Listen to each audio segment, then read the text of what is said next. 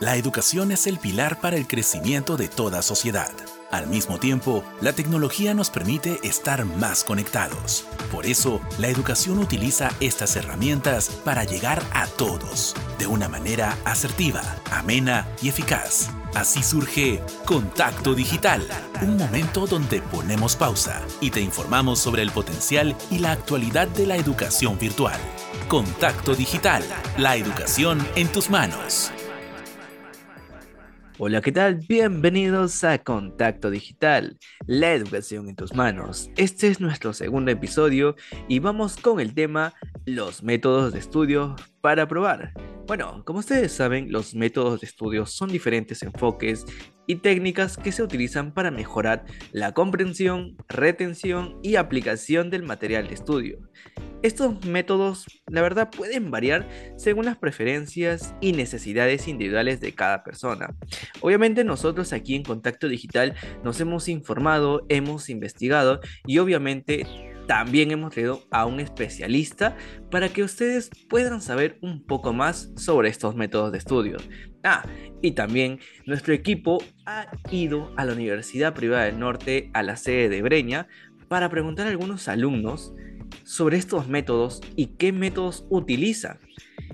Vamos a ver su respuesta, bueno, en este caso vamos a escuchar sus respuestas para que nos podamos informar de lo que los estudiantes hacen y si les funciona o no. A continuación, las respuestas de nuestros compañeros de la Universidad Privada del Norte Radio UPN. Soy Anne Rospi del programa Contacto Digital. En este momento me encuentro en la Universidad Privada del Norte, sede Breña, donde vamos a consultar a nuestros compañeros cómo se preparan para los exámenes y si están listos para los parciales. Hola, ¿nos dices tu nombre, carrera y ciclo? Sí, me llamo Bianca Chumacera, estoy en octavo ciclo y soy de comunicación y periodismo. Coméntanos en esta época de exámenes y parciales, ¿te has preparado o eres 100% fe? Eh, bueno, casi siempre suelo prepararme, sobre todo organizar hacer mi calendario, eso, pero ya a medida que voy avanzando en el octavo ciclo es complicado por el trabajo. Coméntanos si tienes alguna técnica o método de estudio para no morir en el intento durante los parciales, exámenes. Sí, bueno, a mí me encanta mucho resumir, resumir eh, algún tema, me gusta también dividir las acciones que vamos a hacer en el grupo, creo que eso nos ayuda a que cada uno se enfoque en una tarea en particular y que se cumpla el, el proyecto al 100%. Hola, dinos tu nombre, carrera y ciclo. Listo, yo soy Lucía Moreno Carvajal y estudio comunicación y periodismo y estoy en el octavo ciclo. En esta época de exámenes, ¿te has preparado o eres 100% fe?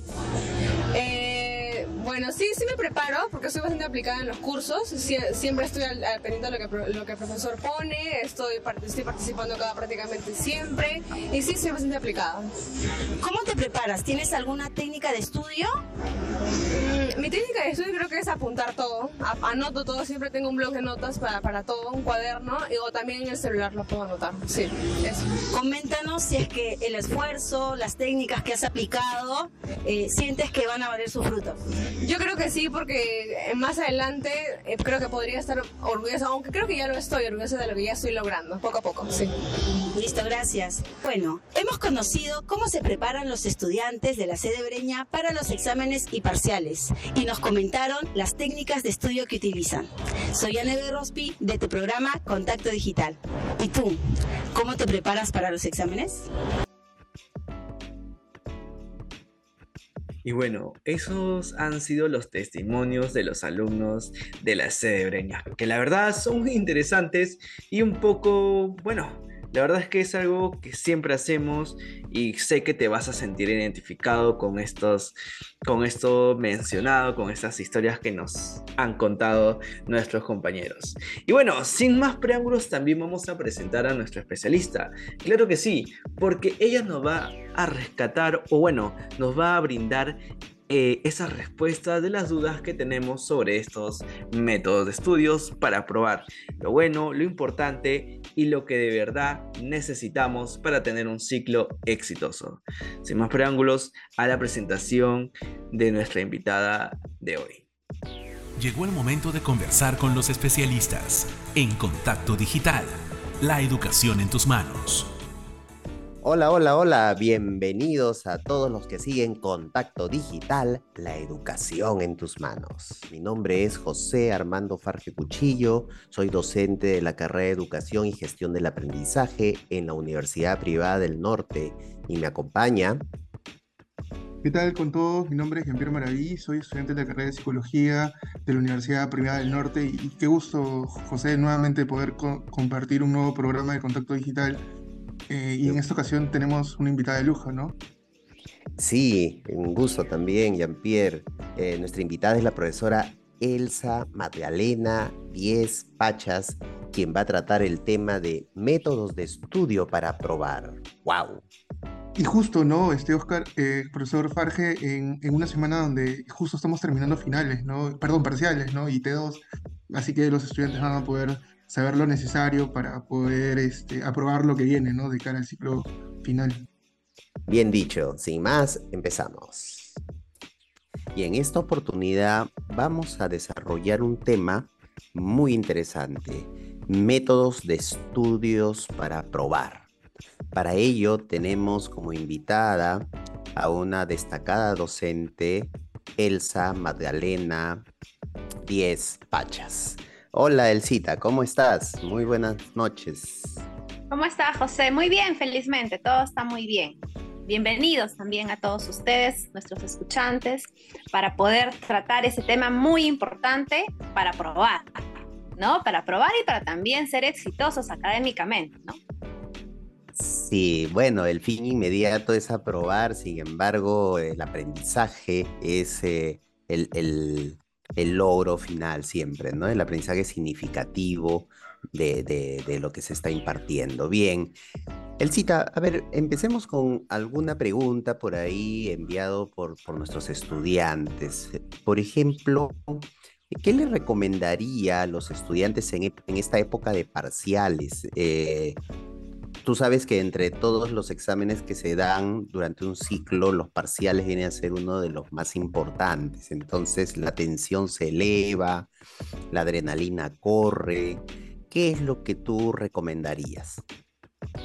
Bueno, eh, en primer lugar, yo siempre recomiendo no esperar todo el último momento, ¿no? Eh, ya sabemos que los cronogramas están preestablecidos, entonces sabemos que el parcial viene en la semana 8 entonces, previamente, cuatro semanas antes, por lo menos, mínimo, yo debería ya estar revisando em, los apuntes, de repente eh, conversar con mis, con mis compañeros sobre algunas dudas o hacer las preguntas respectivas al profesor, ¿no? Antes del parcial.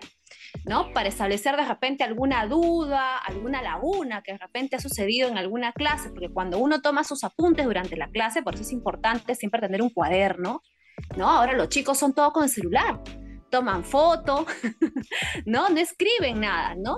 Y es importante escribir, es importante tomar sus propios apuntes, porque quien, como uno, que uno se entiende, hace sus propios gráficos, sus propios esquemas, entonces es importante siempre tener un cuaderno durante las clases, ¿no? Y siempre irlo revisando con tiempo para poder justamente eh, resolver esas dudas. A veces tus pares, tus compañeros, te pueden absolver algunas dudas porque ellos han estado de repente más pendientes o más atentos durante la clase. Pero aún así, si eso no fuera suficiente, es importante siempre consultar al maestro. Lo bueno o una característica muy primordial del docente UPN es que el docente siempre es un profesional abierto, ¿no? Es un profesional que siempre es flexible y siempre está eh, listo para poder eh, responder y respetar los diferentes estilos de aprendizaje de los estudiantes de la universidad, ¿no? Entonces, yo estoy segura que si los estudiantes con tiempo le hacen las preguntas debidas, eh, el docente no solamente se los va a explicar, sino que le va a dar ejemplos si es que aún así la explicación no fuera lo suficientemente clara, ¿no? Entonces ese sería mi primer consejo. Claro, todo con tiempo. Todo con tiempo, por supuesto, sí. Eh, hay, hay, algo muy importante.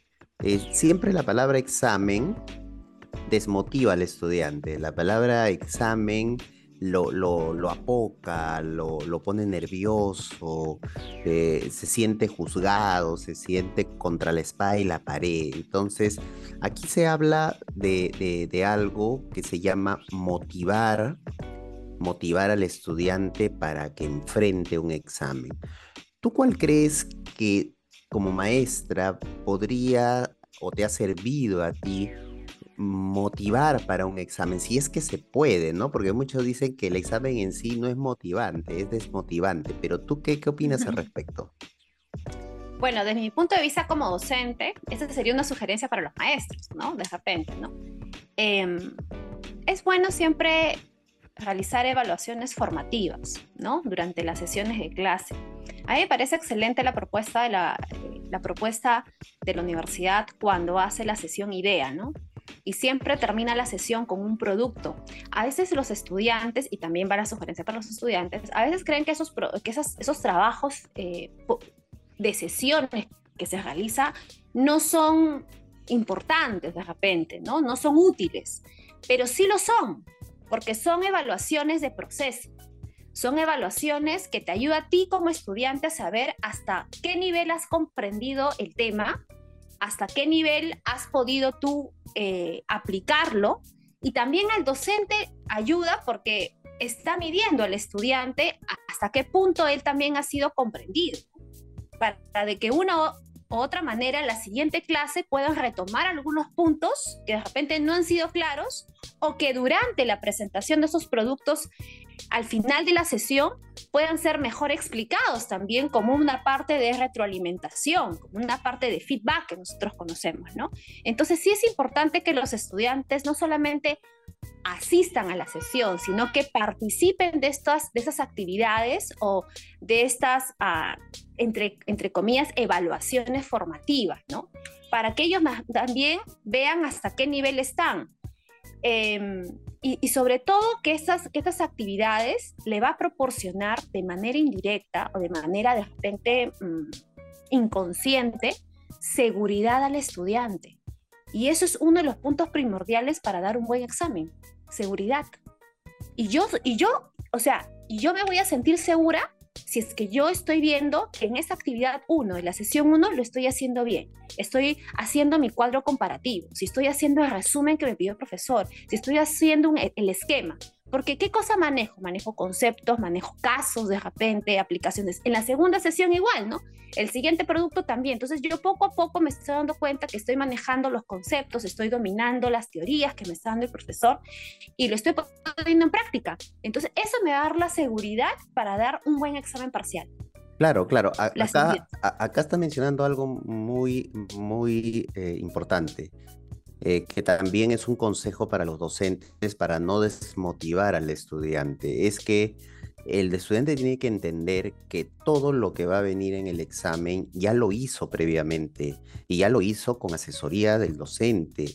En alguna actividad ya el concepto fue asimilado, en, alguna, en algún caso propuesto por el maestro ya se entendió eh, los conceptos, los postulados, en fin, y si es una evaluación práctica, ya se hizo anteriormente de manera simulada el producto que se pide, es decir, eh, uno no puede evaluar lo que no ha enseñado. Ese creo que es un axioma para los docentes. Entonces, cuando el estudiante se encuentra con un maestro que lo evalúa con aquello que ya hizo, entonces eh, gana esa confianza. Pero ahora quisiera entrar a un tema, querida Elsa al tema de los hábitos de estudio. Tú mencionabas al inicio que el estudiante semanas antes debe, digamos, apretar un poco el acelerador, porque ya desde que empieza la semana 1, el estudiante eh, ya debe estar comprometido con el curso, ¿no? Estar asistiendo a clase, tomando notas, eh, tratando de, comprender los temas, en fin.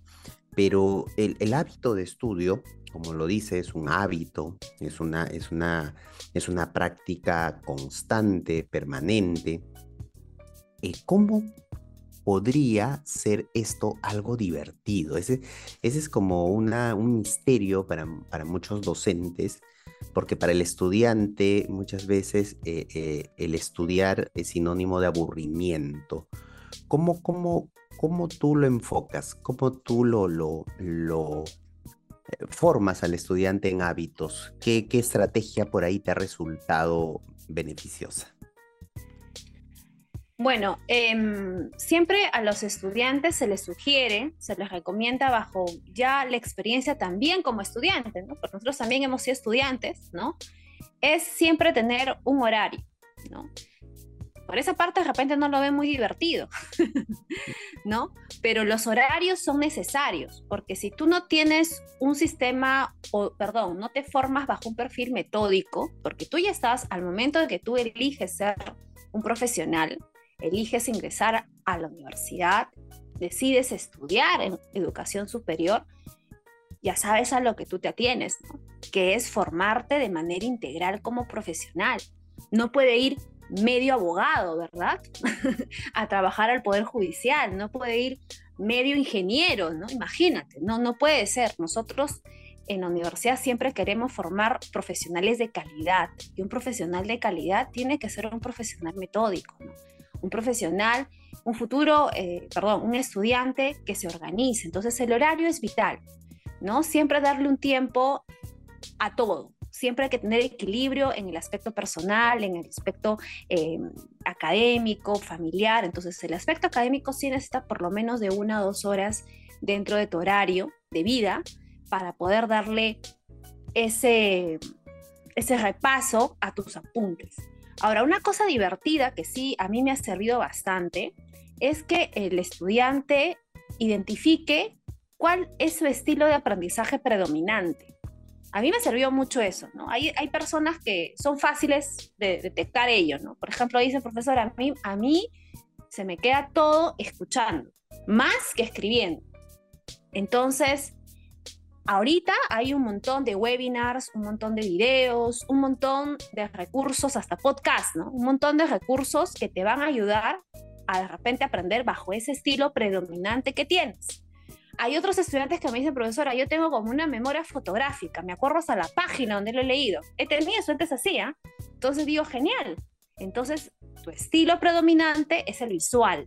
Por lo tanto, haz organizadores, haz esquemas, haz apuntes, ¿no? A ti te recomiendo que sean apuntes. Otros me dicen, profesora, mi estilo predominante es hacer manualidades. Entonces, hay, también la posibilidad de hacer estudios de grupo, ¿no? Hay personas que se reúnen, yo por ejemplo soy una de ellas, cuando yo estaba en la universidad, me gustaba mucho, yo ya previamente había leído y nos reuníamos en grupo para poder intercambiar ideas, porque claro, eh, los exámenes no son exámenes solamente objetivos, son exámenes con preguntas abiertas, donde te permite o te va, o te va a pedir que tú argumentes tus ideas.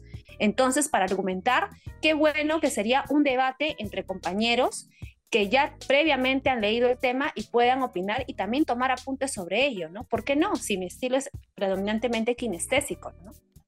Entonces, esa es una manera, esa es una manera muy divertida y, y, sobre todo que estás entre amigos, entre compañeros que están con un mismo objetivo en común que es aprobar. ¿No? Entonces ahí se juntan, ¿verdad? y, eso es, eso es, a mí me ha dado muy buenos resultados esto, ¿no? ¿no? solamente a mí, a mis estudiantes, ¿no? Sí, el cita, y quisiera aprovechar a hacer un paréntesis. Eh, estamos contando con la compañía de Jean-Pierre, quien también es, eh, quiere hacerte alguna consulta por ahí. Hola, Jean-Pierre, ¿qué tal? Buenas noches. ¿Qué tal? ¿Qué tal? Buenas noches, profesor. ¿Qué tal, Elsa? Gracias por aceptar la entrevista con Contacto Digital, el podcast de de educación de Radio UPN. Justo hablaba sobre los métodos de estudio, pero también, o sea, las herramientas digitales es, una ayuda, ¿no? Para los estudiantes, ¿no? Hoy vemos muchos alumnos que usan su iPad, su tablet, para apuntar, para tomar anotaciones, para hacer cuadros. Eso también, digamos, es una ayuda, ¿no? Para que, eh, y ya dejan de usar cuadernos, obviamente, ¿no? Para que los estudiantes puedan retener información, ¿no? Y puedan aprovechar estas herramientas digitales. Sí, complementando y complementando tal vez un poquito lo que dice Jean-Pierre, ha tocado un tema neurálgico para mí. Yo ahorita, por ejemplo, estoy estudiando idiomas y me resulta muy divertido, ya que estamos hablando de lo divertido que puede ser estudiar. Yo estoy utilizando dos, dos apps. Eh, el famoso Duolingo, Claro, y lo vengo usando casi dos años, ya voy a cumplir dos años dentro de poco. Voy por 642 días y eso me motiva, por ejemplo, a no dejar pasar mi racha. Tengo una racha de 642 días, no lo puedo perder, entonces tengo que dedicarle diario eh, eh, los ejercicios, tengo que llegar a 50 puntos, me he puesto al máximo nivel. Y bueno, terminando esta entrevista, por ejemplo, antes que den las 12 de la noche, sé que tengo que cumplir porque si no, ah, pierdo mi racha, ¿no? Y el otro es el Anki, que es como tarjetas memorísticas, uno voltea la tarjeta, pero todo es electrónico. Entonces, sí puede ser divertido. A mí me resulta mucho. No sé, Elsa, tu experiencia. Bueno, en realidad la tecnología ha para quedarse. Ya la tecnología ha estado mucho antes de pandemia, ¿no? Y, y sí, nos ayuda bastante, ¿no? Tanto para el docente, para poder hacer una clase eh, entretenida, una clase mucho más significativa, como también para el perdón, cuando, cuando mencionaba que este, es importante tomar apuntes, ¿no? Y siempre llevar un cuaderno a la mano, ¿no? Eso no quita que yo pueda utilizar otros medios tecnológicos de acuerdo, como les decía, al estilo de aprendizaje predominante que uno tenga, ¿no? Y sobre todo los recursos que te ayuden a ti más. Lo bueno de estudiantes universitarios es que ya ellos pueden saber, ya son más autónomos, son más independientes en su aprendizaje. Entonces saben qué canal o qué estilo es el que más le da resultados, porque ya han tenido experiencia instructiva en educación básica. ¿no? Entonces, eh, la tablet, hasta el mismo celular, que es una mini computadora para mí, tiene de todo, ¿no? Hay, hay, hay apps muy buenas, por ejemplo, yo siempre utilizo y me ha dado muy buenos resultados el Google Docs, ¿no?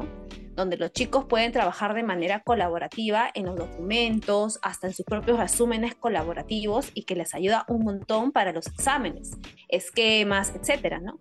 A mí me sirve bastante los aplicativos de Google porque eh, el, Drive, Google Docs, eh, Slide, etcétera, porque les ayuda a construir colaborativamente. La sociedad está para trabajar la inteligencia social, para trabajar en grupo, es cierto que los exámenes tú los das de manera individual, pero el trabajo colaborativo también te enseña a aprender de una perspectiva diferente, ¿no? Y la tecnología es, es muy buena. ¿Por qué? Porque te ayuda a de repente, a través del juego, a través de la gamificación, recordar o, o de repente establecer esas conexiones en tu memoria a largo plazo para que jamás o de, de acá a, cierto periodo no se vaya rápidamente, sino que se quede ahí porque para ti ha sido de manera eh, aprendida de manera útil, de manera eh, significativa. Elsa, una más de mi parte, y, como en cuanto al tema de ordenarse en, los horarios de estudio, eh, hay personas que, digamos, por su trabajo, estudian y trabajan, valga la redundancia, y este, estudian de madrugada o tratan de estudiar eh, en algunas horas. ¿Cuál es lo recomendable? Porque por lo general se recomienda que una persona pueda dormir ocho horas, pero en el caso de los estudiantes que trabajan, ¿cuál, digamos, eh, es lo adecuado? ¿Ordenarse, estudiar en unas horas? ¿Qué, es lo que tú recomiendas con tu experiencia? Bueno, bajo mi experiencia como docente y bajo mi experiencia también como estudiante que he trabajado, pues he trabajado durante toda mi vida, donde toda mi vida universitaria, ¿no? Universitaria, de pregrado, posgrado, igual. Yo siempre sugiero dormir, dormir un, eh, un buen lapso de tiempo, mínimo unas seis horas. Ocho, yo sé que es este, difícil, pero seis horas seguidas sí es recomendable. Yo más bien sugeriría que si desean estudiar, opten por las primeras horas de la mañana, ¿no? 5 de la mañana, puedan ustedes poderse, poder estudiar una hora diaria, ¿no? De 5 a 6 o de 4 y media a 5 y media de la mañana y tomar un buen desayuno. Eso sí, un buen desayuno para poder comenzar el día con energía. Un desayuno nutritivo, ¿no? No desayunos de pasada, un pan con algo y té, no, un, buen desayuno, ¿no? Los desayunos Quaker, este, huevos, proteínas, porque nosotros como profesionales, si bien es cierto, no hacemos un desgaste físico, pero sí hacemos un gran desgaste mental un gran desgaste mental, porque el tema de estudiar y trabajar, el trabajo también tú vas solucionando problemas en el trabajo y también te desgastas mentalmente. No todo es color de rosa en el trabajo, no todo es color de rosa en el estudio. Entonces yo sí les sugiero que consuman bastantes proteínas, no consuman energizantes, eso es lo peor que pueden hacer. Bebidas energizantes es lo peor, eso, eso es mentira. Lo único que vas a producir es tu cuerpo se altere y puedas ocasionarte enfermedades a largo, a largo plazo, porque ahorita en la juventud no lo sienten pero luego lo van a sentir. Si no comen a sus horas, gastritis, úlcera, cáncer, ¿no? Si comienzan a tomar eh, bebidas energizantes también, ¿no? El corazón, etcétera, puede, puede ir sufriendo a largo plazo enfermedades que no justifica, no justifica si es que nosotros nos organizamos bien. Yo les, siempre les sugiero a mis, a mis estudiantes que consuman proteínas, carbohidratos mínimo, pero sobre todo más que proteínas y frutas, ¿no? Y vegetales, ¿no? Y bastante agua. El agua es un buen conductor de energía también. El agua sola, nada de azúcares, ¿no? Si quieres algo de azúcar, pues de la fruta, ¿no? Y esa es mi recomendación. Estudien las primeras horas de la, mañana. Muchas gracias, Elsa. En verdad eh, nos has abierto un camino, un sendero, nos has dado luces.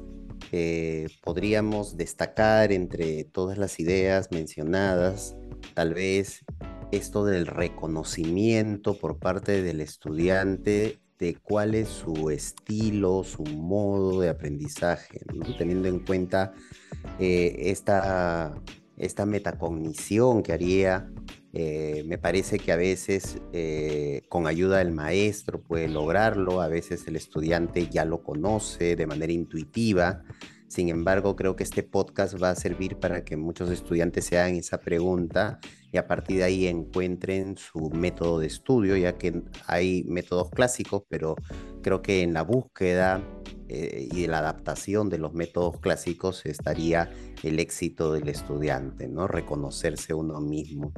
Eh, gracias, Elsa eh, y Ampier. ¿Alguna acotación final? No, sí, como decía eh, el profesor Farge, ha sido muy gratificante poder conversar contigo, más que todo en una semana donde muchos chicos han dado exámenes, ¿no? Y, y en otras universidades quizás también van a dar, y de hecho que las recomendaciones que has dado va a ayudar bastante a que puedan tener un mejor rendimiento académico. Como dijiste, eh, cuando uno estudia no espera última hora, ¿no? Sino que cada semana es importante que el estudiante pueda eh, darse un tiempo para poder repasar las clases, ¿no? Y así poder tener una exitosa carrera universitaria. Gracias por tu tiempo, Elsa.